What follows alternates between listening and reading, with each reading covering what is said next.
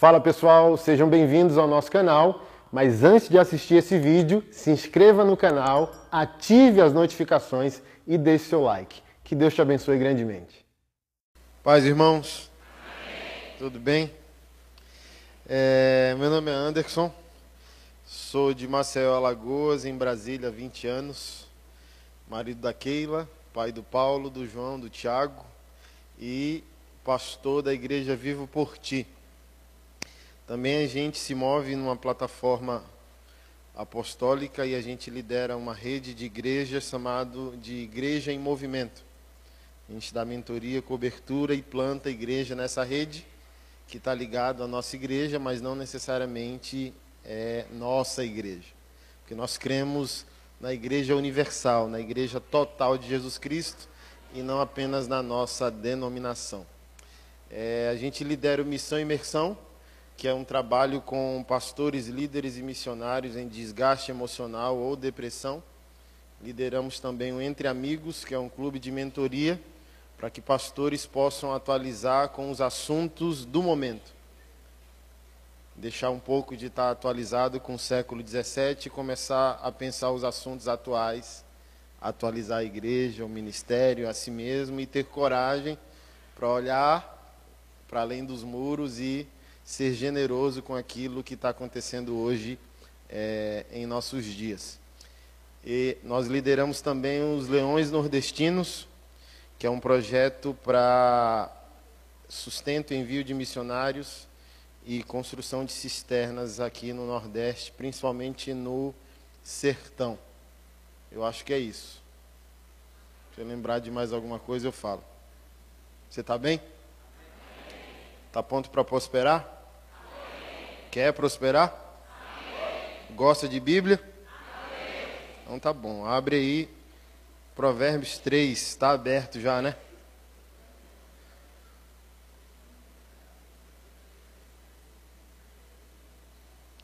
Se você é pastor, líder ou missionário, amanhã às 9 h 10, 9 horas, nós teremos aqui um encontro, um café da manhã, para bater um papo e você ouvir mais é, do que o Senhor está fazendo e da agenda que ele nos pediu a realizar em benefício do corpo, do Brasil e de algumas outras nações, tá bom? Provérbios capítulo 3, versículo 5. Confia no Senhor de todo o teu coração e não no teu próprio entendimento. Reconhece-o em todos os teus caminhos e ele endireitará as tuas veredas. Não seja sábio aos teus próprios olhos, teme o Senhor e desvia-te do mal. Isso te trará saúde ao corpo e vigor aos ossos. Honra o Senhor com os teus bens, com as primícias de toda a tua renda. Assim como os teus celeiros se encherão com fartura e os teus lagares transbordarão de vinho. Gênesis capítulo 1, versículo 26.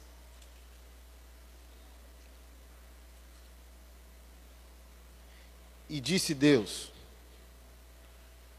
Façamos o homem a nossa imagem, conforme nossa semelhança, domine ele. Gênesis capítulo 3, versículo 9. Mas o Senhor Deus chamou o homem perguntando: Onde estás? Romanos capítulo 5, verso 12. Só pode prosperar se gostar de Bíblia. Tudo vai fazer lógica daqui a pouco, tá bom? Romanos 5, verso 12. Portanto, Assim como o pecado entrou no mundo por um só homem, por meio do pecado a morte, assim também a morte passou a todos os homens, por isso todos pecaram. 2 Coríntios capítulo 9, verso 7.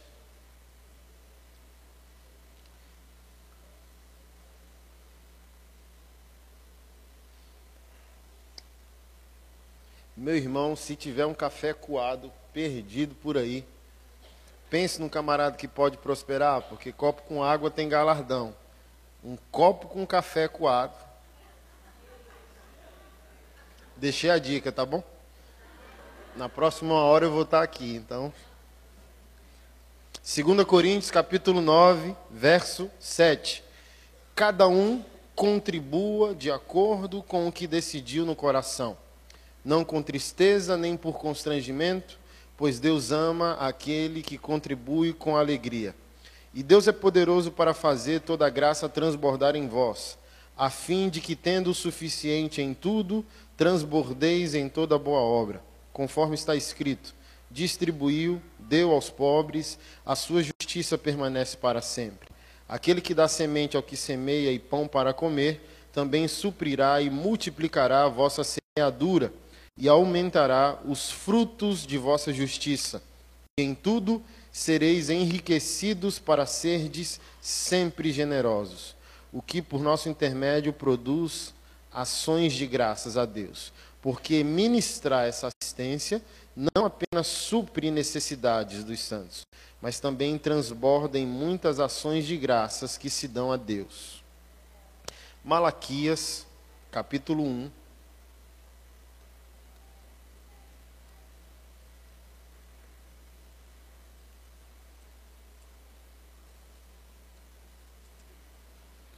Verso 6. O filho honra o pai, e o servo honra seu senhor. Se eu sou pai, onde está a minha honra? Se eu sou o senhor, onde está o temor que vocês me devem? Por último, Apocalipse capítulo 4.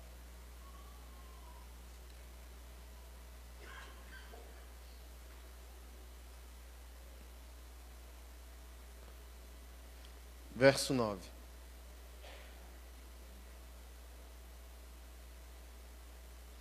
Sempre que os seres viventes davam glória e honra e ações de graças ao que estava sentado no trono, ao que vive pelos séculos dos séculos, os vinte e quatro anciãos prostravam-se diante do que estava sentado no trono, adoravam o que vive pelos séculos dos séculos e lançavam suas coroas diante do trono, dizendo: Nosso Senhor e nosso Deus, tu és digno de receber a glória, a honra, o poder, porque tu criaste todas as coisas e por tua vontade elas existem e foram criadas. Até aqui. Pai, nós oramos e pedimos que o Teu Espírito Santo ajude-nos a sintetizar isso num espírito de sabedoria e de revelação, dando pleno conhecimento a nós de quem tu és, dando pleno conhecimento a nós de quem nós somos em ti. Em nome de Jesus Cristo nós oramos. Amém. Meu querido irmão, você sabe o motivo pelo qual você ainda não prosperou? Porque você não sabe por que você precisa prosperar. Precisa não, deve. Todo o nosso problema é um problema de entendimento. Eu sempre gosto de citar o homem cego. Jesus passa por ele e Jesus faz uma pergunta que não tem lógica diante da necessidade visível que aquele indivíduo tinha. Aquele indivíduo era cego. E o que um cego quer? Mas para Jesus não. Jesus não trabalha com a demanda, Jesus trabalha com a expectativa. Jesus perguntou: O que você quer que eu te faça? Jesus não se relacionava com o problema, Jesus se relacionava com o descontentamento, a expectativa e a fé. O que aquele cego esperava? Enxergar, como foi o caso? Amém. Então, veja. Mas como eu sempre digo, se ele quisesse um copinho de café, um chocolate, ele ia comer um chocolate e continuar cego.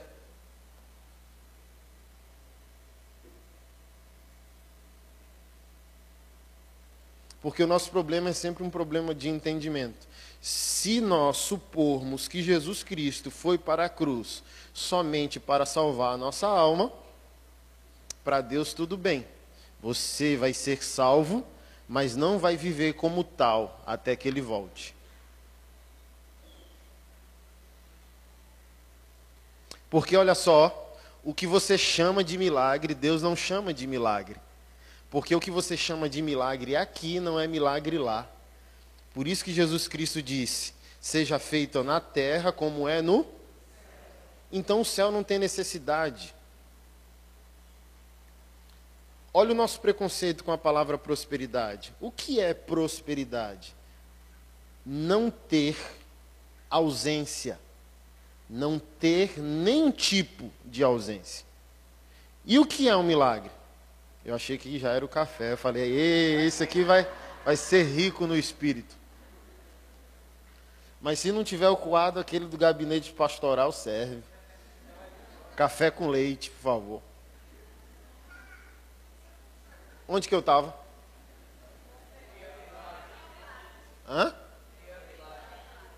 O que é milagre? O, o que é, é? O que é milagre? É o céu preenchendo uma ausência. Ou você acha que tem enfermidade no céu? Olha o que a gente pensa, tá bom? Olha o sentimento diminutivo que nós temos. Nós já somos isso que somos sem Jesus. E Jesus veio piorar ao invés de melhorar. A gente pega o modelo de humildade de Jesus, achando que é um modelo de humildade para nós. Não, amado, Jesus Cristo tinha do que abrir mão, você não tem. Então, Paulo diz: o rico se fez pobre para que pudéssemos enriquecer. Então, o Senhor Jesus tem do que abrir mão, ele era Deus. Mas o que você tem que aprender na lição de humildade é a humildade. Mas se você não tem do que abrir mão, do que você abriria mão? Pelo contrário, ele veio depositar em você e não pedir: olha, eu vi tornar a tua vida pior do que já é.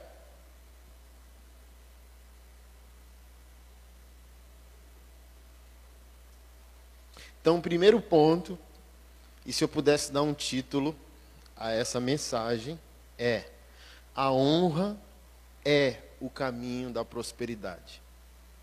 Deus não quer a oferta. Pode ler todos os textos nos quais Deus pede obediência financeira e Deus nunca está se relacionando com a oferta. Deus não quer a oferta, Deus quer a honra. Porque se Deus tiver a honra, Deus tem tudo. Se Deus tiver apenas a oferta, ele não tem nada. Lembra de Caim? Lembra de Ananias e Safira? Então Deus não quer a oferta, Deus quer a honra. E para a gente começar a engatar, o que é honra?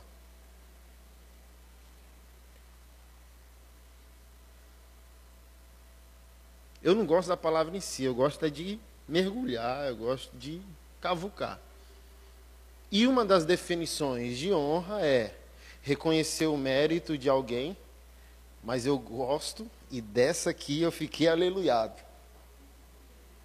Prestar uma homenagem. Olha como muda tudo. Alguém me perguntou, mas pastor, sempre fiz tudo que Deus mandou, por que eu não colhi? porque você deu para suprir uma necessidade ou porque você tinha uma necessidade, mas você nunca fez prestando uma homenagem àquele que é digno. Porque é aqui que está o segredo, aqui que abre a porta da, da eternidade. Homenageou Jesus, o salmista diz no capítulo 2: Ame o filho para que o pai não se irrite. Então, se o crente tiver em mente que todas as suas ações precisam ser uma homenagem a Jesus, esse crente, ao abrir a porta, que ele vê do outro lado, Deus sorrindo com favor e graça.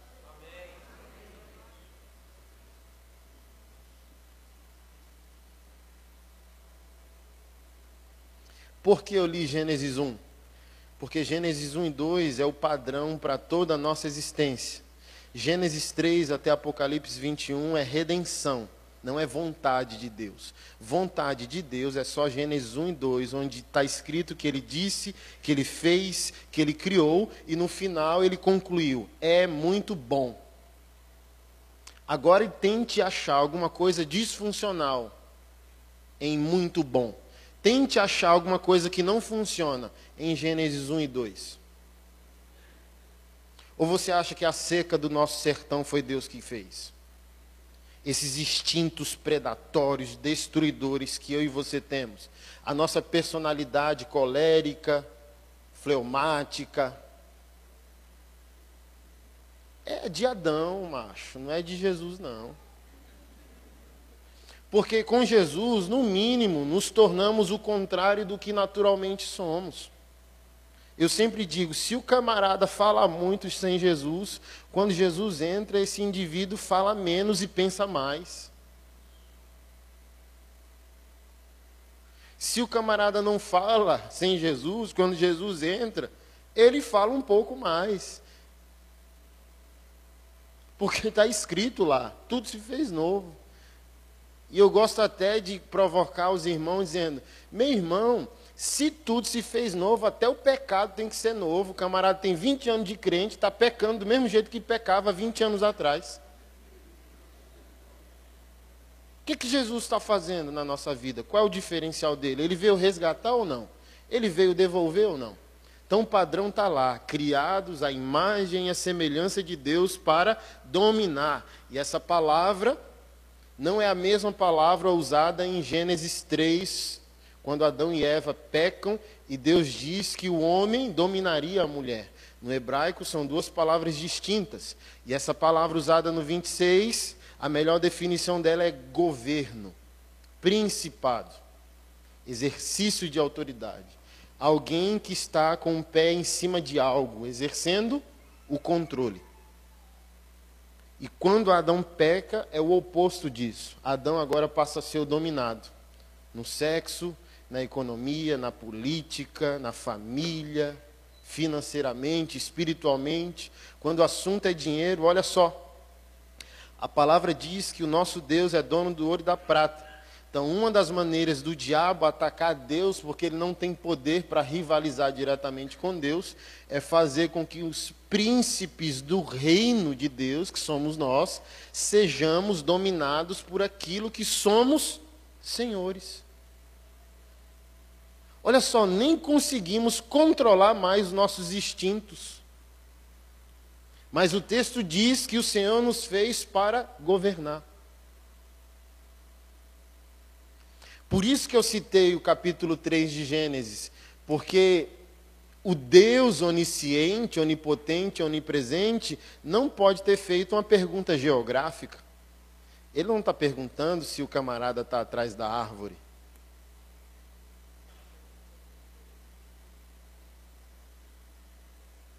É quase filosófica a pergunta que Deus fez. É filosófica. Onde estás? E eu gosto de interpretar da seguinte maneira: quem você é, para que você existe, de onde você veio, para onde você está indo. Quem disse a você que você está nu? E Adão já não conseguia, não tinha mais capacidade de interagir. Isso é tão poderoso que quando Adão era um príncipe do reino, Deus criou e mandou ele dar nome.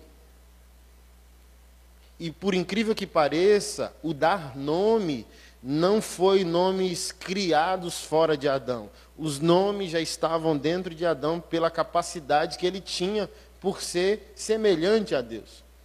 Uma das características de exercer governo é poder dar nome a algo. É por isso que Deus no Antigo Testamento mudava muito o nome das pessoas, que era um marco. A partir de agora eu te governo. É por isso que um dos nossos grandes problemas, como o povo de Deus, sabia que é não saber, ou não conseguir, ou não entender, ou se envergonhar de dar ordens. Pastor Anderson não é Deus não que dá ordem. Ele já deu, macho, e sentou. E ele disse: Olha, eu sou a cabeça, vocês são o o que vocês decidirem é nós decidindo. Lucas 10, 19: Eu vos dei autoridade sobre todo o poder do inimigo, nada vos causará dano. Mateus capítulo 28: Toda autoridade me foi dada no céu e na terra, portanto, ide. Mas sabe por que nós não temos ordem de comando? Porque a desonra a Deus nos acovarda, a desobediência a Deus tira de nós toda a iniciativa. Lê Atos dos Apóstolos e vê se os discípulos ligavam para Jesus dizendo: faço ou não faço, oro ou não oro. Não, eles iam para o templo, aí tinha um camarada aleijado. Eles perguntaram a Jesus o que tinha que fazer. Sabe por quê? Porque não havia rebelião contra o nome do rei.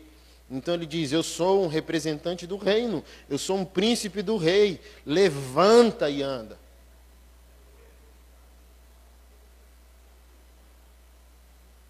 Mas sabe por que nós temos medo de dar ordens? Porque nós sabemos que anjos e demônios estão vendo o que nós fizemos no verão passado. E a gente fica só congregando para ouvir uma ótima palavra e deixando a vida nos levar, quando nós deveríamos estar criando a partir dessas ordens. A ordem não é mandar em Deus, a ordem é pegar a disfuncionalidade do mundo por causa do pecado de Adão e, em nossa obediência e honra a Deus, devolver essa situação ao mundo que existiria se Adão jamais tivesse rebelado contra Deus. O que é o milagre físico, a cura física do nosso corpo? É um símbolo do corpo que tínhamos antes de Adão pecar e do corpo que teremos quando Jesus voltar. Não é um mero detalhe, é até uma herança. É um sinal. Quando Deus prospera financeiramente, ajuda você a terminar o mês bem, pagar suas contas, você sabia que não é um favor de Deus? É um direito seu. Mas esse direito só é acessado quando a gente terminar esse culto e você concluir a chave da honra e nunca mais a sua vida vai ser a mesma. Mas está disponível, é nosso amado. Herança não é favor, herança é direito. Paulo disse: há uma herança dos santos no reino da luz. Vocês são filhos de Deus, herdeiros de Deus, co-herdeiros com Cristo. Amado, o Espírito Santo está aqui. Se você quiser, hoje o dia.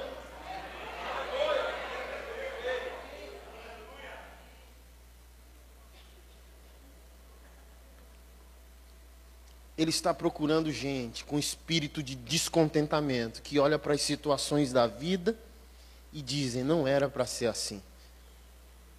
Ele está procurando gente de coragem, que queira T.L. Osborne, um grande evangelista que foi para a glória há uns 3, 4 anos, ele tinha um método eficaz. Sabe qual era o método dele? Quando ele descia de um avião, que chegava no último degrau da escadaria, ele pulava com as duas pernas para baixo. Satanás, eu cheguei. E esse país é pequeno demais para nós dois.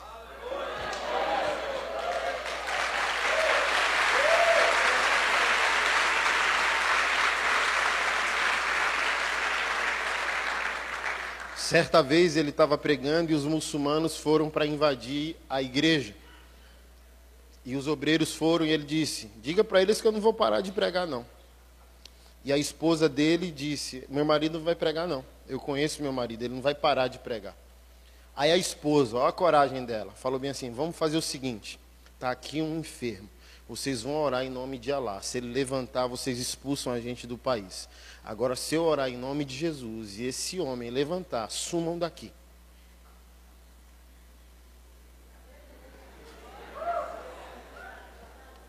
Por que essa coragem?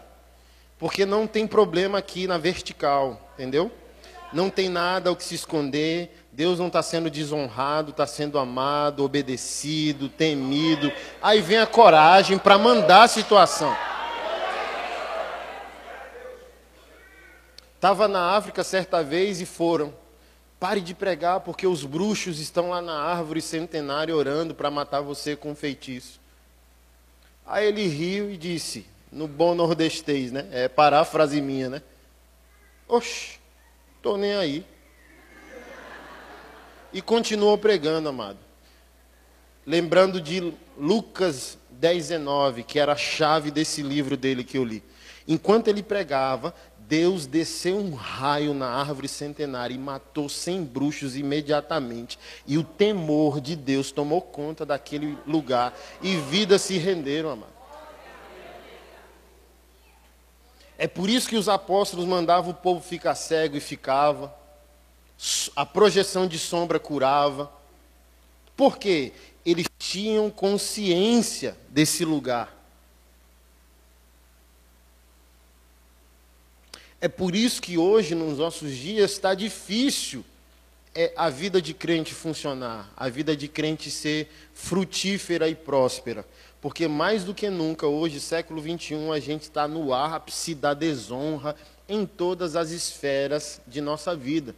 Em casa, nas relações, com as leis, com a polícia, com os políticos, com líderes espirituais. Se o povo não está entendendo a honra básica, eles nunca vão entender a honra espiritual. E vão continuar empobrecendo, e vão de mal a pior. Porque eu li Provérbios capítulo 3, porque o texto não diz oferte a Deus toda a tua renda. O que está escrito lá? Honra. Não é a oferta, é a homenagem. Porque a homenagem nos conecta à adoração.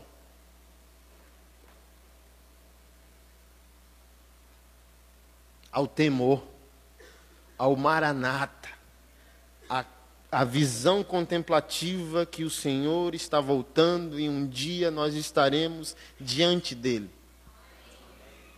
Se a sua vida não foi útil, com que tipo de coragem você vai chegar diante de Jesus naquele dia? Então, por isso que honrar a Ele dá, cresce em nós coragem, autoridade e o medo vai embora. Você acha que eu estou com medo é que Jesus volte?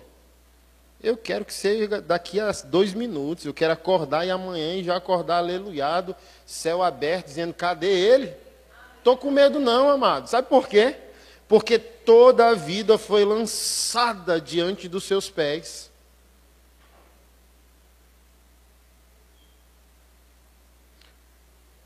Por que eu li Romanos 5, verso 12? Porque é o texto que diz que a morte e o pecado são antinaturais à criação de Deus. O texto diz: o pecado entrou, ou seja, o pecado não estava. Então eu tenho que desistir da, da tese de que eu sou assim, nasci assim, minha família tal, meu passado não sei o que, Aconteceu comigo há 30 anos atrás. Minha personalidade é não sei o quê. Eu sou de Sagitário, com ascendente em Capricórnio. E a gente busca justificativas que reforçam nossa morte em Adão.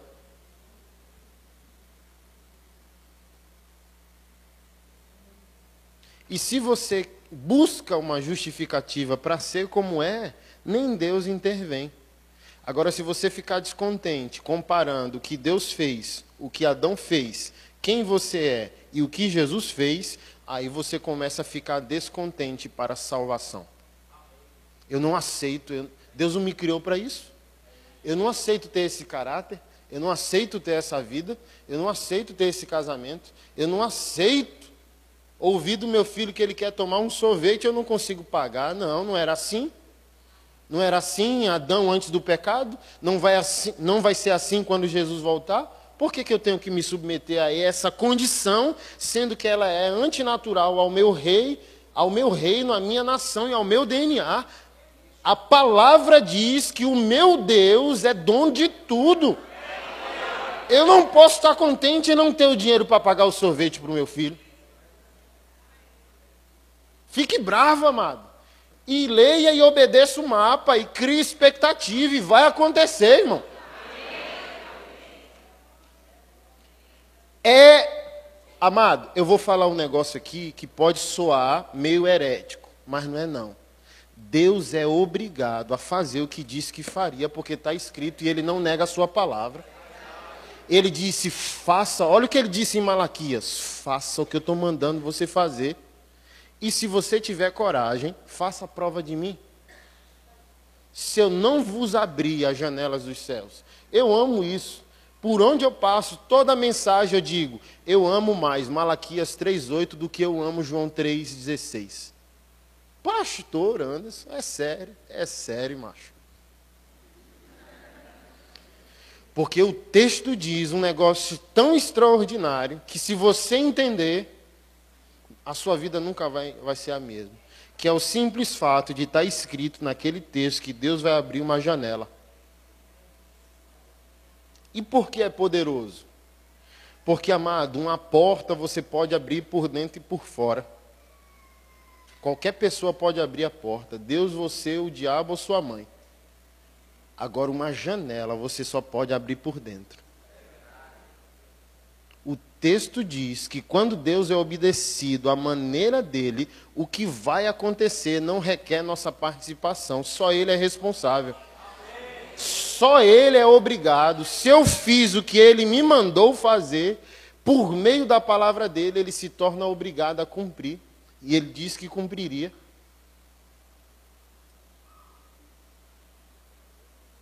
Mas sabe qual é o nosso problema? Falta coragem. Foi o que Davi falou para o filho Salomão. Chamou ele no leito de morte e disse: Ser homem e obedece a Deus. Quando Josué partiu, quando Moisés partiu, o Senhor foi ter com, com, com Josué. O que o Senhor disse a ele? Ser forte e corajoso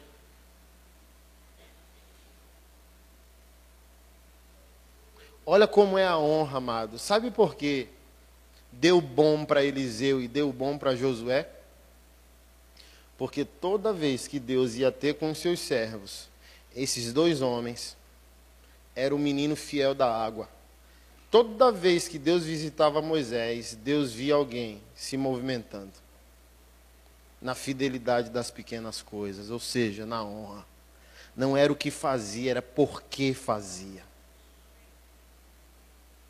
Ou seja, como diz apóstolo Luiz Hermínio, herança é o que você deixa para alguém, legado é aquilo que você imprime em alguém. Sabe por que foi Josué?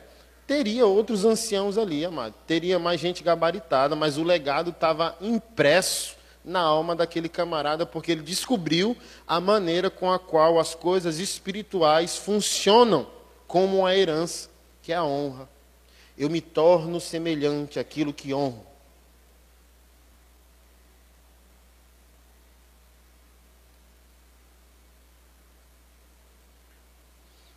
Eu me torno semelhante àquilo que eu presto uma homenagem.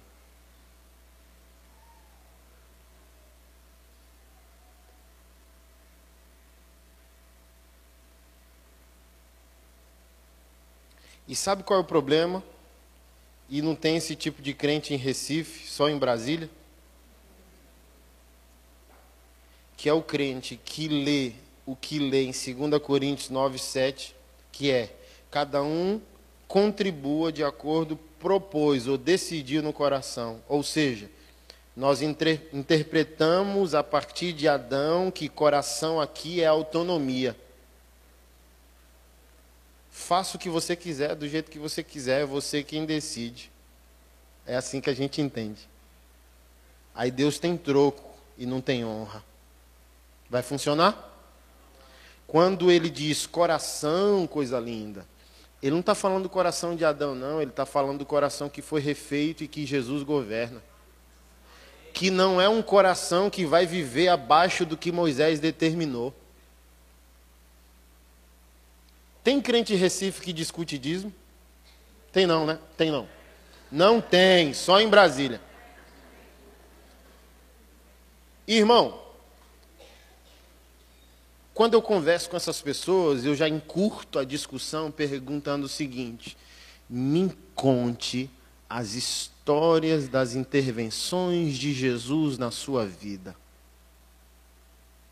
Não vamos discutir Bíblia, nem teologia, o que é do Antigo ou do Novo Testamento. Só me conte as histórias de Jesus. Qual a última vez que Jesus te presenteou, te visitou? Disse: Ei, meu filho, estou aqui. Ué, por que o senhor está aqui? Nem te chamei. Não, porque você me honra tanto, eu vim de surpresa aqui. Realizar um de repente. Amado, porque quando Deus é honrado, o pai se alegrou. Você sabia que Deus se transforma num pai de presentes inesperados? Dá o que a gente pediu e até o que a gente não pediu?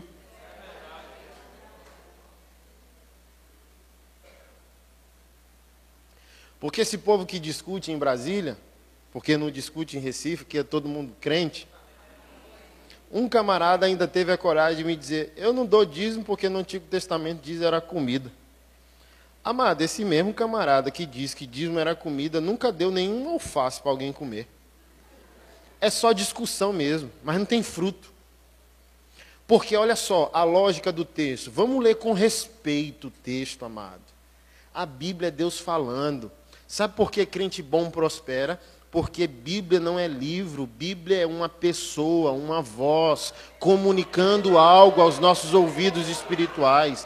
Bíblia não é lida na terceira pessoa. Ah, se fulano tivesse aqui. Bíblia é lida na primeira pessoa. É comigo mesmo que Deus está falando, não é com outro não.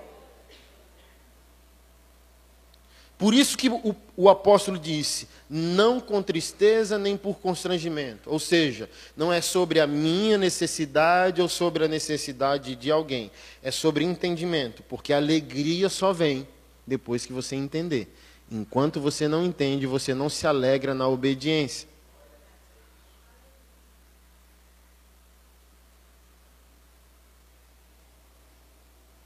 Mas olha o 8. Deus é poderoso para transbordar em vós, a fim de que, tendo sempre o suficiente em alguma coisa, financeiramente. É tudo mesmo que está escrito? Tudo. Ou seja, a resposta de Deus a uma oferta financeira não necessariamente é financeira.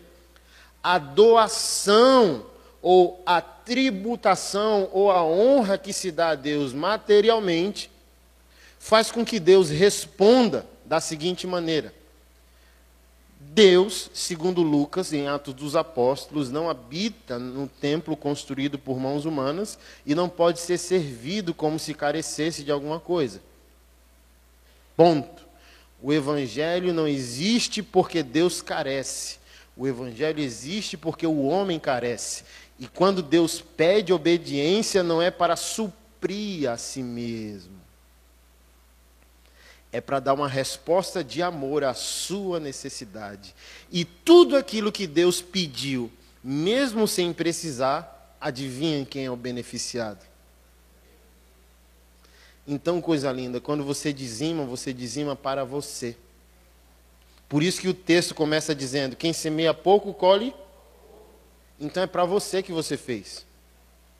Deus está fingindo que é para ele, a homenagem é para ele, mas o resultado é para você.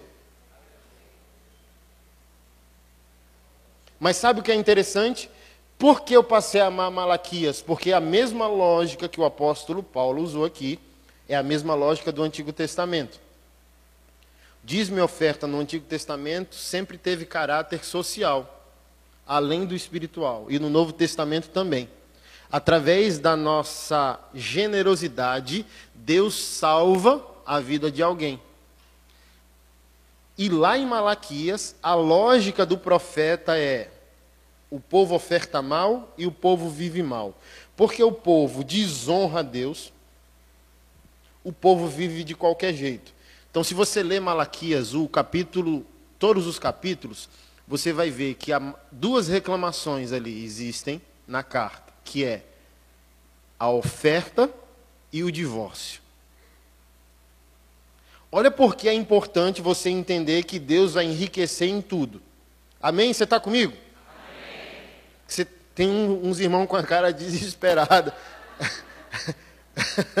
Tá tudo bem, né? Amém. Porque é importante você entender, Deus vai enriquecer em tudo.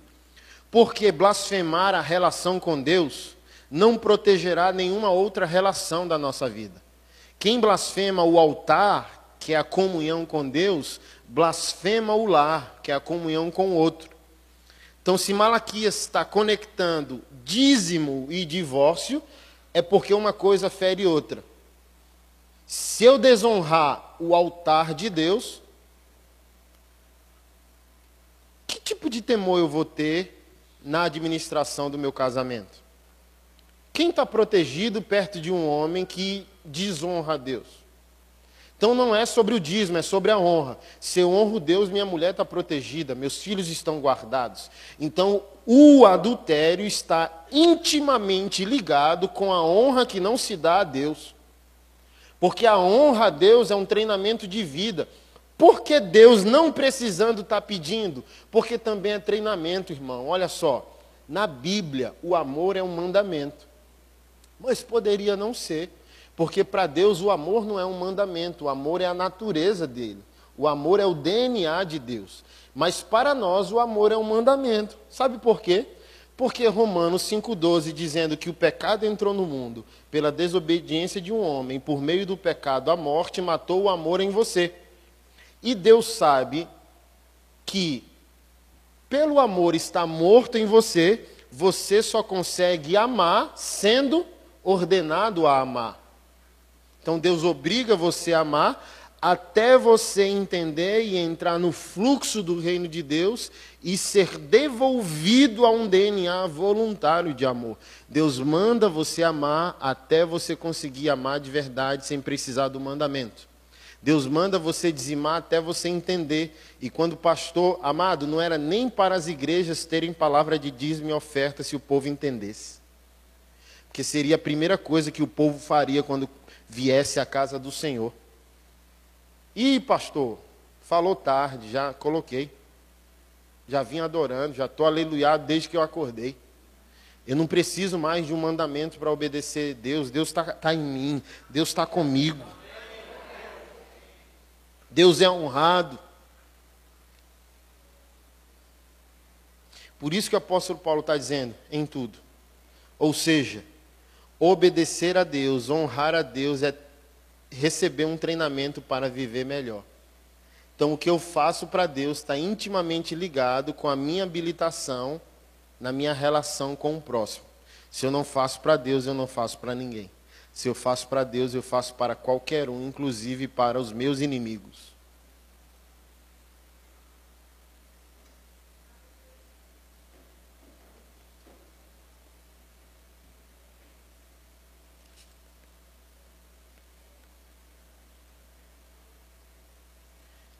E o segundo ponto ele diz: para que transbordeis em toda boa obra. Ou seja, o objetivo do milagre é Deus fazer em mim, é Deus fazer por mim, para que Jesus possa fazer através de. Então, honrar a Deus também é receber um treinamento missionário. Eu sou treinado para entender que tudo aquilo que Deus está fazendo por mim, Deus vai fazer através de mim. Eu vou ser curado, mas eu preciso curar alguém. Eu vou prosperar, mas eu preciso prosperar alguém. É aqui o ponto de convergência. Por que não estamos prosperando? Porque outra pessoa não pode prosperar através da nossa prosperidade. É aí que o Senhor reteve. É aí que eu vou citar 1 João dizendo: Vocês não estão recebendo porque não pedem. E quando pedem, pedem mal, para gastar em vossos prazeres. Mas Jesus Cristo disse: Tudo aquilo que vocês pedirem ao Pai em meu nome, Ele vos fará. Se Ele mandou e nós estamos pedindo, por que não aconteceu? Quer que eu aperte esse parafuso? Jesus, quando disse em meu nome, ele não disse sobre o nome a ser dito enquanto você ora como uma rima. Não é o nome que se escreve nem o nome que se fala, é a pessoa representada. Vamos para o aspecto jurídico do que Jesus Cristo disse. Minha mãe é a avó dos meus filhos, mas ela não pode viajar com eles sem minha autorização. Do que minha mãe precisa para poder pegar um voo com os meus filhos? Que eu vá no cartório e dê a ela uma procuração. E o que é uma procuração? O direito legal de representar a pessoa que está ausente. Agora vem para mim. Sabe por que você não está prosperando? Porque tudo aquilo que você está pedindo, Deus está vendo no seu coração que você não tem o desejo de ser a representação da pessoa que está ausente. Você não vai ser Jesus dirigindo esse carro, por isso que você não recebeu ele. Você não vai ser igual Jesus administrando esse dinheiro, por isso que você não recebeu ele.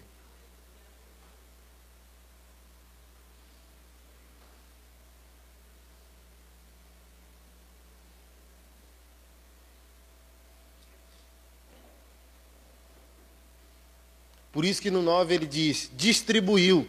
E só distribui quem tem coisa linda.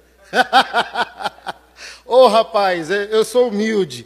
Deus é Deus, mas, ó, meu irmão, Deus não pode salvar ninguém se você não recebe o que Ele quer te dar.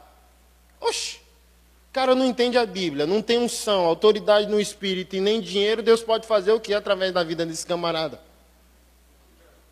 Então Deus só pode fazer por alguém se fizer por você e em você. Então Deus quer fazer em você, por você, para Jesus fazer através de você.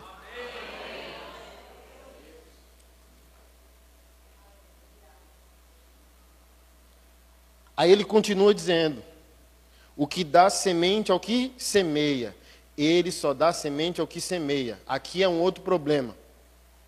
Você precisa parar de semear para decidir virar um semeador. Quando você semeia, você lançou a semente, tem cinco anos, você está olhando. Oxe, vai dar nada, não é? Agora, se você é um semeador, você lançou aquele mais 50. Quando você começar a colher, você nem sabe mais quem é. Aí você se tornou um semeador. Que virou um DNA. E não um ato esporádico quando você é constrangido a fazer.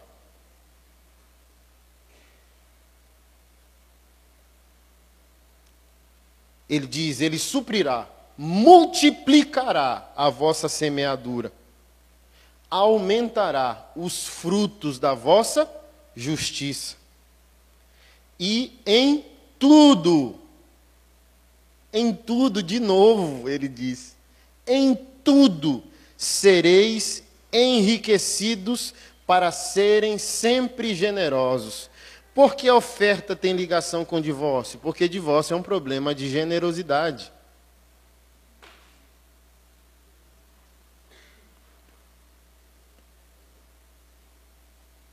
A gente cansou de depositar e quer sacar.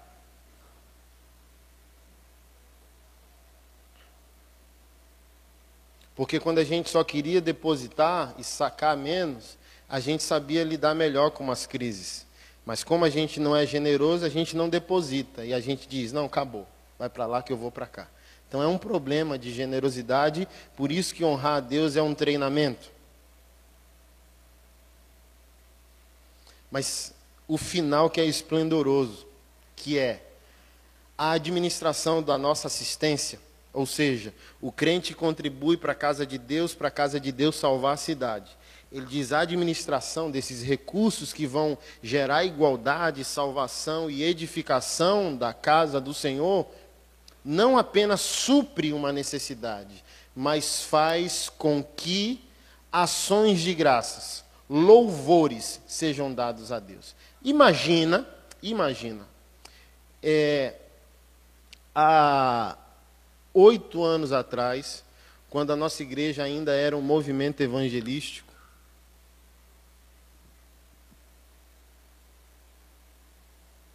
o povo me dava o recurso, que era muito na época. Pense, 500 reais era a nossa arrecadação mensal. E eu levava o recurso para casa porque minha esposa que administrava. E um belo dia ela mandou pagar as contas. E eu entrei no metrô, fui pagar as contas, e dentro do metrô o Espírito Santo mandou eu dar todo o dinheiro para um homem que estava lá com a família. E eu briguei com Deus, amado, porque eu não podia dar aquele dinheiro. Eu estava igual aquela viúva lá com o profeta. Brigando, brigando. Não, não posso, não posso. Que é que eu vou falar para Keila? O que é que eu vou falar para a igreja? Não, não, não, não, não. E Deus disse: dê. E eu dei. E amado, foi um dia tão marcante que eu fiquei lá em luto. Sentei no banco do metrô. Fiquei em luto ali. Reflexivo. Pensando em minha amargura. Deus deixou uma família feliz ao custo da tristeza de outra. E fiquei pensando. Aí lembrei, meu Deus, eu dei tudo mesmo e nem me sobrou dinheiro para voltar para casa. E Deus é tão poderoso, amado, que foi uma das poucas vezes que eu ouvi Deus com tanta nitidez que parecia homem falando no ouvido. E ele disse: Semana passada você comprou um bilhete de metrô, está aí dentro de sua carteira. Abra. Aí eu falei: Estou ficando é doido. Estou falando é comigo mesmo. aí eu abri. Quando eu abri, estava lá. Aí o Espírito Santo diz: Vá para casa chorar suas pitangas em casa. Aí eu continuei lá, passou uns 10 trens e eu não fui. Quero ficar aqui, lambendo minhas feridas, minhas dores. Deus decepcionou meu dia e minha semana. Eu obedeci, mas eu não estou feliz. Amado, daqui a pouco vem uma presença do Espírito Santo de Deus tão forte, tão forte, que eu, come... eu olha, imagina, olha que cena um crente chateado, eu estava chateado com Deus, ao mesmo tempo que ele estava presente me abraçando com a unção dele. E eu dentro de mim dizendo, não, não quero papo não, pode ir embora. quero conversa não. Até que eu me rendi, né? Aleluia. Fala, que o teu servo ouve. Aí sabe o que o Espírito Santo disse? Deixa eu falar para você como funciona, meu filho. E nunca mais você vai entrar em crise quando eu te der uma ordem. Sempre vai haver uma necessidade no mundo. Sempre vai haver alguém que ora a mim por causa dessa necessidade. Sempre haverá uma resposta, porque eu sou bom e eu amo as vidas. Mas aqui o, o último passo é o meu problema, meu filho. Por isso que Malaquias 3,8 está escrito: por isso que está escrito lá que eu me sinto roubado. E qual é o drama ali de Malaquias? É que Deus é espírito. E ele não pode ser roubado materialmente. Eu não posso tirar nada de Deus, eu não vejo Deus. Deus não cumula o nosso dízimo, ele não vai receber. E aqui cura, gente. Porque Deus ama tanto a humanidade que Deus está dizendo: eu sou roubado no outro você tirou de mim a oportunidade de amar vidas, salvar pessoas, consertar esse mundo caído, resgatar pessoas, estender a obra, plantar igrejas, enviar missionários. Vocês me roubam. E ele diz aqui: o quarto passo, meu filho, é o problema. A necessidade existe, a oração foi feita e eu respondi, mas eu sou espírito e não posso materializar a resposta sem que haja um crente disponível a responder. Então não ache, meu filho, que eu te roubei. Pelo contrário, você, nesse exato momento, chateado nesse metrô, é uma das pessoas mais bem-aventuradas de Brasília. Porque Brasília tem 2 milhões e 500 mil habitantes. E ninguém pôde ouvir o que você está ouvindo. Eu usei você para responder uma oração que foi feita. Agora levanta e se alegra. Aí eu nunca mais reclamei. E a partir dessa lição eu descobri: o diabo nunca pede. Então toda vez que o Anderson ouve na consciência, no coração, de, o dar sempre é divino, nunca é diabólico. Então eu não perco nem cinco segundos. Não sei se você já ouviu essa pregação minha. Cinco segundos. Por causa disso que aconteceu há oito anos atrás, cinco segundos é o meu limite de resposta.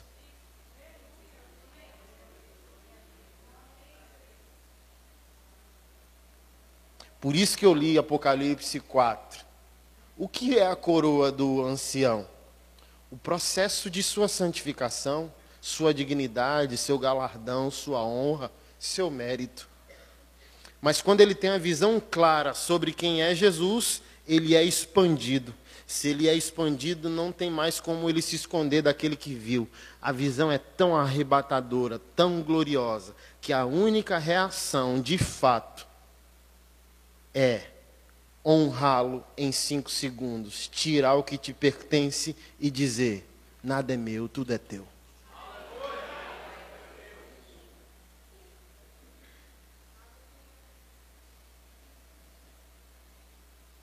Então, enquanto a gente não entender todos esses pontos, não prosperaremos.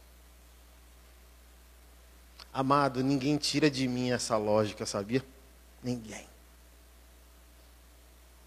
Ninguém tira de mim esse poder com vãs filosofias, discussões teológicas. Sabe por quê? porque há 30 anos atrás, o que tirou a gente de Maceió, da fome, a gente morava em frente à lagoa, num barracão. Eu lembro que quantas vezes a gente foi despejado, a gente ficou dormindo em, em ginásio, estádio, nas ruas. Desde os sete anos de idade eu trabalho, mas eu lembro da, da, da linguagem de honra que fez com que os céus se abrissem em nós em favor. Que foi quando eu fui para o primeiro dia de aula, vestido, com mochila, material, e na porta da escola uma mãe chorando com o filho, porque o filho não podia assistir a aula, porque não tinha nem o material, nem o uniforme. E eu lembro minha mãe dizendo: tire a roupa. E eu tirei a roupa, voltei para casa de cueca, feliz porque não ia assistir aula e triste porque estava de cueca. Mas a minha mãe deu tudo. Deu a mochila, o material e o uniforme. A criança entrou e nós voltamos.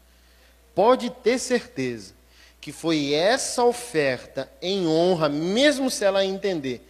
O sentimento dela foi tão cristocêntrico que ela disse: Diabo sai da minha frente. Ela diz: Jesus vem. E ainda para complementar, ela fez uma oração dizendo: Eu não tenho nada para deixar para os meus filhos a não ser o Senhor. Aí Deus tirou a gente de Maceió para Brasília, nos salvou, salvou todos nós progressivamente. Amado, eu fiquei em Maceió até os 17. Comer era o evento. Tem comida.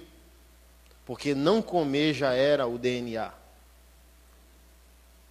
eu não tinha cinto, o que prendia minhas calças era uma sacola plástica de supermercado.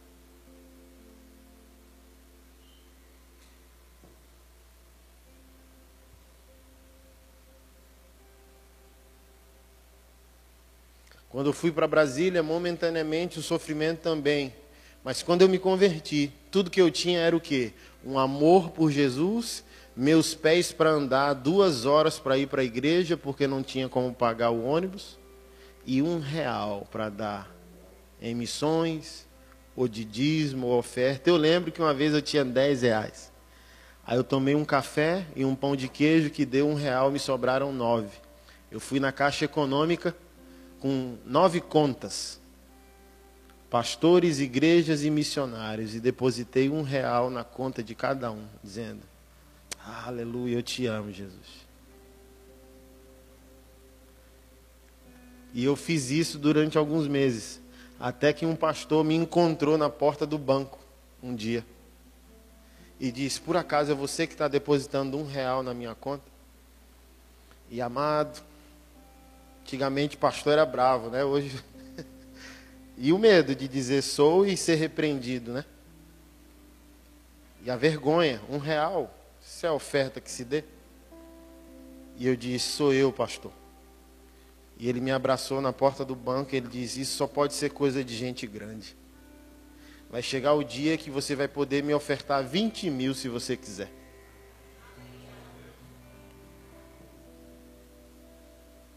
Amado, esse ano ainda, eu prego em mais de 20 países.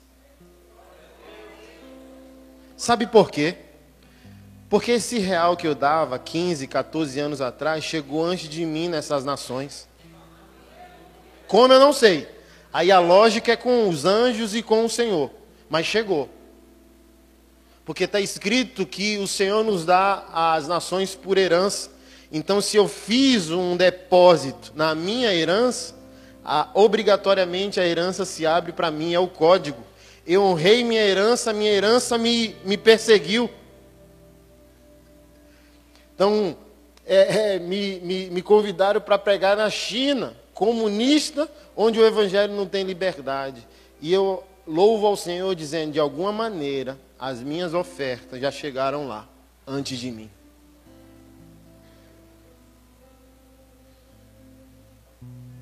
Há dez meses, num culto como esse, na primeira fila, o Senhor disse: Deu seu carro. E eu dei para um pastor de outro ministério que estava visitando a gente naquele dia. E as pessoas se escandalizam, né? Às vezes até seu rebanho. Pastor. Aí você tem que explicar, né? Porque você vive o que vive. Aí você tem que explicar, não, é uma homenagem a Jesus. É a matéria-prima que Jesus está construindo o meu futuro, porque foi assim que eu cheguei até aqui. E como eu posso me esconder dele? Eu não sou mais um estrangeiro dizendo se chover é de Deus, se fizer só é do diabo. Ele não está falando mais no meu ouvido. Ouvir Deus com o ouvido é antinatural. Quando Adão, a primeira vez, quis fazer prova de Deus, ouvir Deus pela sensação, pelo ouvido, ele teve medo, porque a, a voz de Deus a Adão não era ministrada pelo órgão auditivo. Era uma comunicação poderosa de vida para vida, espírito para espírito. Quando Deus falava, todo o ser de Adão ouvia. Por isso que o apóstolo Paulo diz em Romanos 8 que aqueles que são guiados pelo Espírito de Deus são filhos de Deus. Então já não é mais uma administração auditiva, é uma conexão no Espírito, você não tem dúvida. Ah, mas eu não sei como, quando é a voz de Deus. É porque você ainda está em aperfeiçoamento, mas quando você estiver aperfeiçoado, você já não tem mais dúvida. E qual é a lógica? Rapaz, eu estava em Maceió comendo farinha com açúcar, era o meu, minha picanha. O que eu posso negar para o camarada que me trouxe até aqui? Casado, pai de família, três filhos, líder de uma igreja, camarada todo esquisito, com a cara tatuada, é honrada no mundo. Oxe, amado. Eu tentei fazer uma cirurgia para tirar as tatuagens, o Espírito Santo ministrou através de Luiz Hermínio, dizendo: Ei, eu recebi, muito obrigado por querer tirar as tatuagens para me agradar. Mas é assim, com a cara tatuada e tudo, que tu vai aconselhar o presidente da república. Tire não!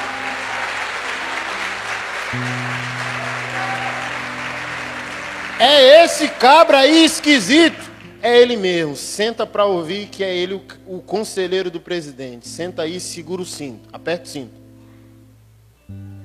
que, que eu posso negar a Jesus? Eu vi, como o ancião viu, eu vi. Eu vi quem ele é. Santo, poderoso, altíssimo, está voltando, é juiz, prestaremos conta. Onde eu posso me esconder dele? Onde eu posso me esconder? Davi disse: Eu vou para o abismo, tu lá estás. Eu vou às alturas, tu lá está. Eu tento buscar um lugar para me esconder de ti, tu está em todos os lugares me perseguindo. Por quê? Tu não está em todos os lugares apenas, tu estás em mim. Aí há quatro meses fui pregar em Goiânia. Aí chegou o jovem tremendo, dizendo: Deus está mandando eu dar o carro para você. Ô oh, pastor, aleluia e tal. Eu peguei. Amado, quando eu peguei, não coube na minha mão. Eu achei que era o menino que estava atribulado. Eu achei que era para devolver o carro. Eu disse, rapaz, vai que é uma oferta tribulada de um camarada reprovado por Deus, né? A chave não cabia na minha mão. Aí, quatro minutos depois, eu disse: Senhor, por que essa oferta está amarga no meu espírito? Estou sem paz. Aí o Espírito Santo disse: Porque não é seu, coisa linda. Não é meu, não? É, não. E por que você me deu? Porque eu te dei uma palavra dez anos atrás. Aí eu lembrei. Sabe o que ele me disse há dez anos atrás? Você vai prosperar muito. De, o Espírito Santo e minha mãe. Minha mãe por fé, dizendo, meu filho, você vai ser milionário. Porque eu sempre fui desapegado, ela me ensinou e o Espírito Santo também. Então, eu dou tudo, rápido. Aí ela, toda vez, eu ligo, ela me encontra, ela põe a mão na minha cabeça e diz: Você vai ser milionário. E o Espírito Santo diz: Sabe por que você vai crescer muito financeiramente? Há 10 anos atrás. E eu disse: Por quê? Porque o seu coração é meu, totalmente flexível para eu escolher o destinatário. Porque tem crente que não prospera, sabe por quê? Porque só quer ser abençoado. Mas sabe quem é crente próspero que não para de prosperar? Às vezes você recebeu uma bênção tem cinco anos, mas essa bênção vai acabar. Sabia? Mas quando você vive em constante prosperidade, é porque você entendeu o seguinte: eu não sou só o abençoado, eu sou também o abençoador. Então, tudo que o Anderson recebe é a mente do camarada. Eu não recebi só sobre mim. É meu? É pão ou semente? Porque pão eu posso comer. Semente eu tenho que continuar. Cinco minutos. O camarada me deu o carro, cinco minutos. Ele disse: dê. Para quem? Para Fulano. Que era um pastor cansado de outro ministério. 20 anos apanhando. Nunca foi amado e nem honrado por ninguém. Aí eu liguei dizendo, ei, falei com a mulher, você tem que ver o áudio da pastora. É sério, meu Deus. Eu disse, amanhã, nove horas da manhã, um camarada liga aí para ir para o cartório transferir. Aí eu cheguei, em, aí eu contei para a igreja, a igreja de novo. Amado, não é porque é crente que crê não, viu, bispo? Tem uns crentes atribulados. Que a gente, não é porque é crente e às vezes tem até pastor, é pastor e não crê. Rapaz, de novo. Eu falei, eu amo Jesus. Aí alguém falou, agora a Keila te pega. Aí eu cheguei em casa e disse, Keila, ganhei um carro. Aí ela nem deu bola e disse, ô oh, meu bem, que bênção, que marca, que modelo, tal. Aí mudou de assunto. Aí eu falei, não vai nem perguntar. Aí ela riu, parece que já sabia. Se o carro não está aqui é porque aconteceu alguma coisa, meu bem. O que, que aconteceu? Eu falei, dei. Aí ela riu e disse: Tu sabe que eu não estou nem aí para essas coisas. E mudou de assunto e continua lavando louça. Amado, igual eu disse, né, eu tenho esse projeto de cisternas no Nordeste. Aí semana passada eu fui pregar em Balneário Camboriú. Pastor Eduardo Reis, já ouviu falar dele? uma plataforma de gente de relevância social, jogadores de futebol. E, e chegou um casal no final e me deu um cheque. E disse, está aqui o valor de uma cisterna. Dois mil reais eu construo a cisterna. Aí ele me deu o cheque, tome uma cisterna. Aí eu peguei e botei na mochila. A gente encerrou a conferência, pastor Eduardo liberou uma palavra poderosa de destravamento financeiro na vida de quem estava ali e cresce. Foi tão de Deus que ele disse: você não precisa nem ter fé, você só precisa crer que nós temos fé. E vai acontecer. A gente quer orar para Deus destravar. E o povo quebrantado, muita gente sofrida. E tinha uma mulher lá, tribulada, bichinha, chorava, moço. Falei, aquela está atribulada, viu? E foi o marido dela que me recebeu numa, numa gentileza, num amor tão grande, que me marcou a maneira com qual eu fui tratado por ele. Aí eu vim embora, peguei um voo de conexão, fui para Campinas, esperar o voo para Brasília. Em Campinas, ela mandou um recado na minha rede social dizendo: Como falar de prosperidade se eu peço esmola? Tem nem creche para os meus filhos, geladeira está vazia e amanhã a gente vai ser despejado. Aí eu perguntei isso: Filha, tudo que você fez, você fez por sua necessidade, a necessidade de alguém, ou porque você sempre quis honrar, homenagear Jesus. Que é isso que traz a colheita. Honra a Jesus. Aí ela falou: Boa pergunta, pastor, não sei. Eu disse: Eu sei, não tenha medo. Há uma testificação no meu espírito. Tudo que você fez, você fez para Ele. Vai acontecer. Vá adorar. Quanto você adora, as circunstâncias vão mudar. Ela, amém, pastor, obrigado. Quando eu respondi, o cheirosão testificou no meu espírito. A cisterna, esse mês, não vai ser de alvenaria. é de carne e osso. Mande o dinheiro da cisterna para esse casal. Cinco segundos, eu falei amém. Mas dá aquele. Sempre dá. Sempre dá a tremida da dúvida. A gente é filho de Adão ainda. Rapaz, é dois mil, não é vinte reais. Mas é cinco segundos, eu falei amém. Se o cheiroso mandou, só tenho que obedecer. Está feito. Aí respondi, e a, o casal, não, pastor. Eu falei, olha, você mandou eu interceder. Eu intercedi e ele me fez a resposta da oração que eu fiz. Se você quer brigar com ele, aí é você e seu marido. Briguem, mas quando quiserem me procurar, já saibam, eu sou a resposta. Aí eu fui tão confrontador que eu não gosto de perder tempo, não, moço. Ele já falou, eu vou ficar. Ah, não é dó. Eu falei, não é dó. Não é para você. Eu falei, aí eu fui direto, grosso. Filha, entende um negócio. Eu não estou ofertando para você, não, querida. Não é sobre você, nem seu marido, nem sua geladeira vazia. É sobre Jesus. Eu estou dando uma oferta a ele. Você está recebendo, mas é para ele que eu estou dando. Então não tem nenhuma conexão com você. Eu não me movo por dó, nem por pena, eu me movo por fé e obediência. E ele falou ao meu espírito, está feito. Podia ser dois mil e dois milhões. Se ele mandou, está mandado. Aí eles se encheram de temor e falou amém. Isso eu mandei na segunda-feira. Amado, segunda-feira, alguém de Porto Alegre entrou em contato comigo. Dizendo, pastor, eu estava orando e estou tintindo de mandar uma oferta. Qual é a sua conta? Aí eu falei, estou tintindo de receber a oferta também. Tá aí a conta. Aí ele mandou uma oferta de 300 reais. Aí de meio dia, uma moça dos Estados Unidos disse: Eu ouvi uma pregação e estou com vergonha, nunca fiz nada por Jesus e queria fazer na sua vida, estou tintindo de mandar uma oferta. Posso? Aí eu falei: Estou tintindo de receber essa oferta. Aí ela mandou uma oferta de 800 reais.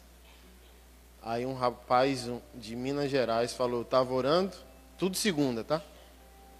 E eu estou tintindo de mandar uma oferta. Qual é a sua conta? Eu estou tintindo de receber. Aí ele mandou 800 reais. Aí eu viajei na terça-feira para Vila Velha, Espírito Santo. Aí o irmão foi me pegar no aeroporto e disse: Pastor, eu já passei ali numa concessionária e mandei faturar um carro zero quilômetro para você. Chega daqui a 40 dias. Amém.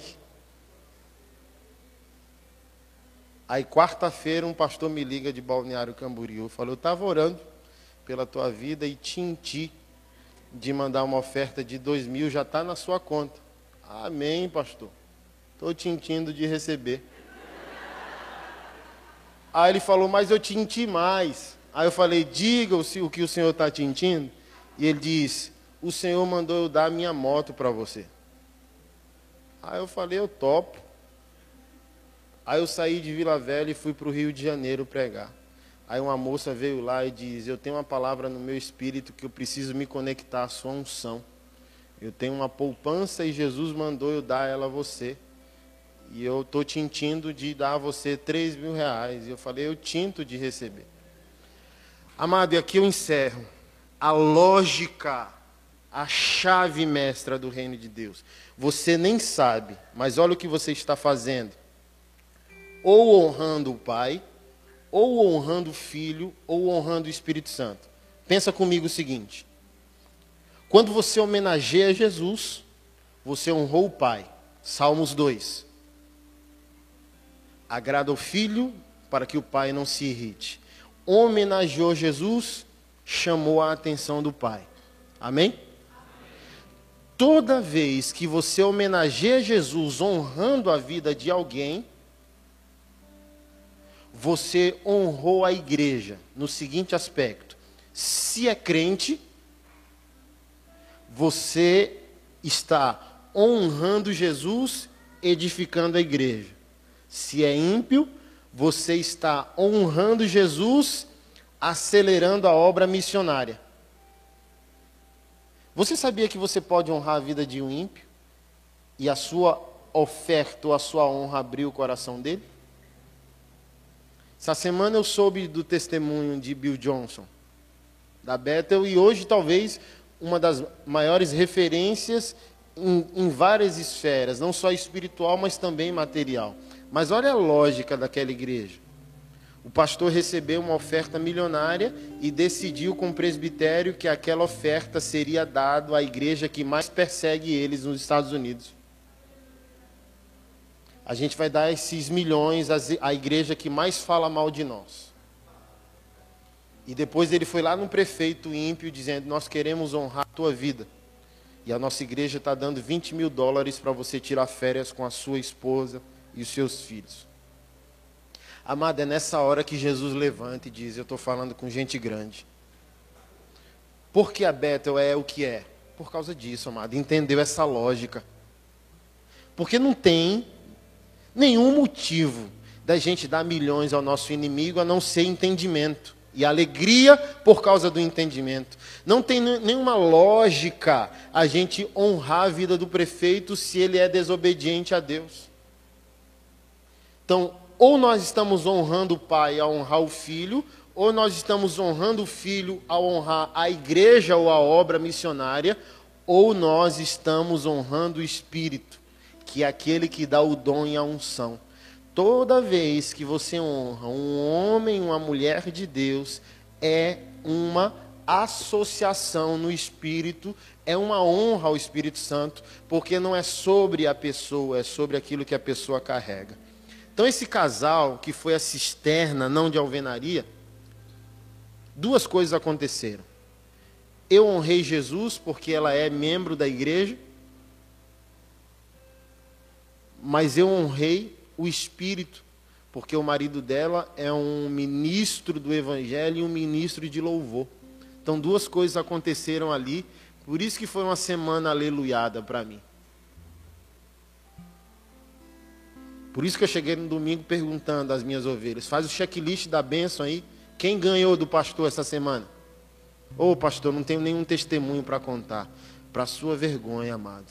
Porque você não está entendendo que o combustível do reino de Deus é uma cultura de honra.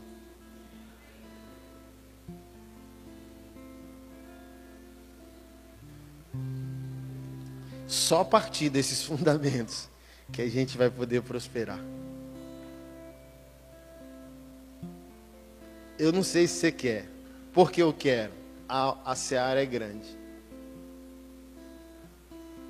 Eu esqueci de falar de um projeto. Eu trabalho com resgate de transexuais quando eles se convertem.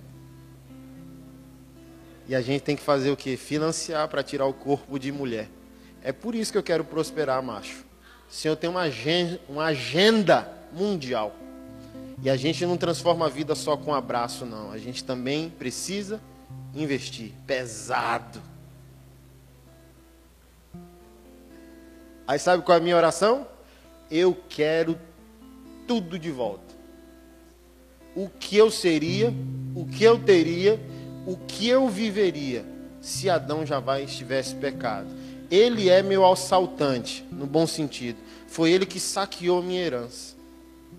E Jesus veio me devolver essa herança. Eu quero tudo. Eu quero tudo. Em todas as áreas da minha vida, eu quero tudo de volta. Está acessível e disponível. Mas como a gente abre essa porta?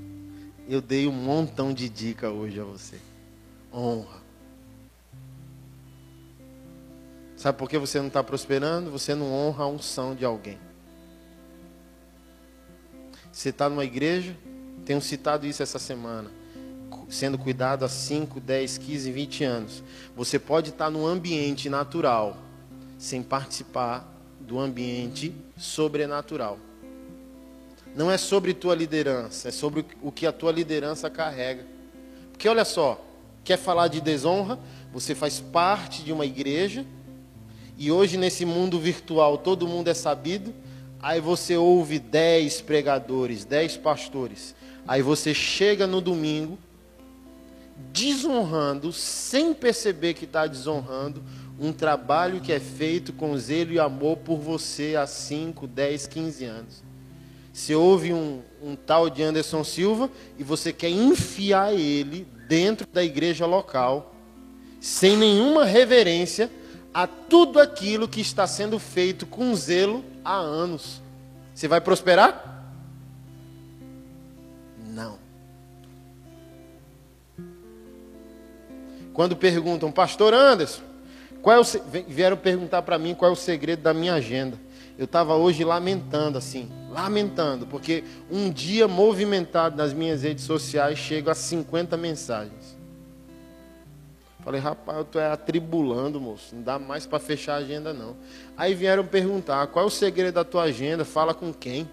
Para poder ter uma agenda acelerada igual a sua.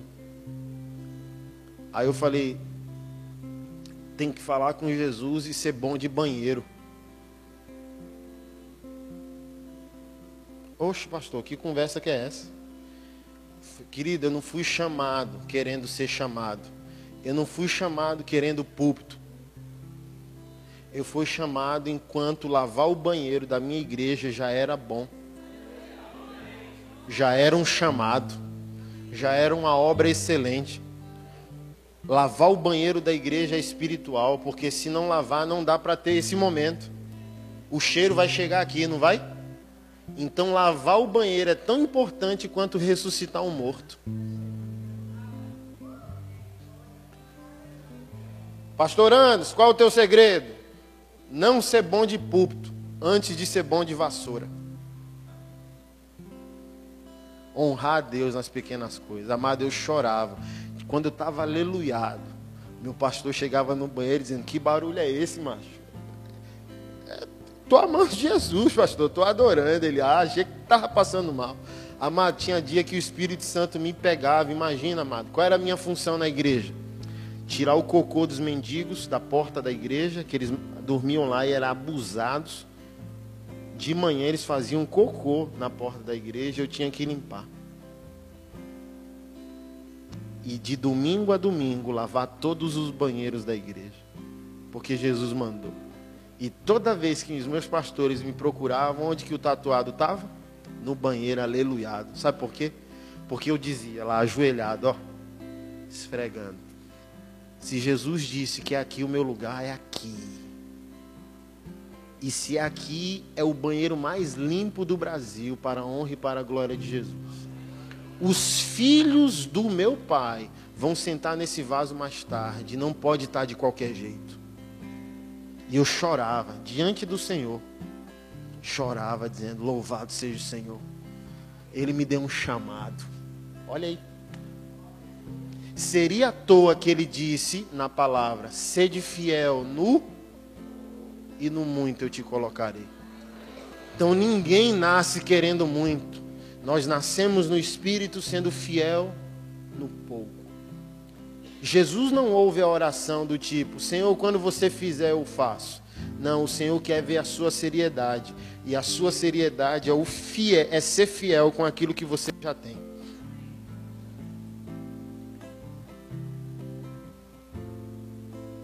É servir, vou servir. É limpar? É limpar. É ofertar? Um real? É, é o que eu tenho. Então não é Senhor, me dê um milhão que eu vou fazer. Ele não ouve, não, amado. Ele levanta da mesa e sai. Ele quer falar com gente grande. Gente grande é fiel com aquilo que já tem. Um dia,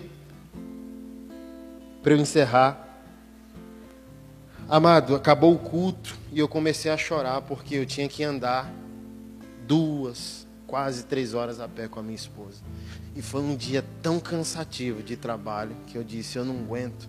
Mas eu não queria falar a ninguém porque eu também estava treinando a minha fé, a minha coragem, para ter as minhas experiências com os meus milagres. Aí eu chorando e que ele olhando para mim dizendo: Meu Deus do céu que é que eu posso fazer? Eu falei, não, é eu e o Senhor. E estava doendo de dor. Tipo, ai meu Deus, que vida indigna. Que vida tribulada essa minha. Aí a gente passou de frente de um bar. Quando a gente passou de frente de um bar, uma nota de cinco reais veio assim, voando no chão. Que o transporte era dois reais para cada um, dava quatro. Aí veio os cinco e aquela administração dizendo: pegue o dinheiro, pague o ônibus, vá embora. Quando aquele dinheiro chegou para concluir o trajeto, ainda faltava uma hora e meia. Eu peguei o dinheiro, chorando, agradeci e disse: Eu vou provar do que eu sou feito. Eu não te amo por aquilo que tu pode fazer. Eu te amo por aquilo que eu vi. Eu te amo por aquilo que tu és. Andando duas horas ou andando de carro, eu quero te ver. Eu vivo para ti. Obrigado porque você mandou esses cinco reais. Botei no bolso e disse: A gente vai cumprir o trajeto de uma hora e meia. Para quê? Para dizer que Jesus é louvado na nossa vida, independente da situação, e mostrar para o diabo que eu nunca serei refém daquilo que Deus pode fazer. Eu não sirvo a mamon, eu sirvo a Jesus. Eu não tenho, mas eu vou ter. Quando eu vou ter, eu estou provando para você, diabo, que eu não sou teu. Tá aqui, ó. Bora, Keila. E a gente continuou e andamos mais uma hora e meia a pé. Honra é a chave da prosperidade. Homenagear Jesus. Pai, obrigado pela tua fidelidade.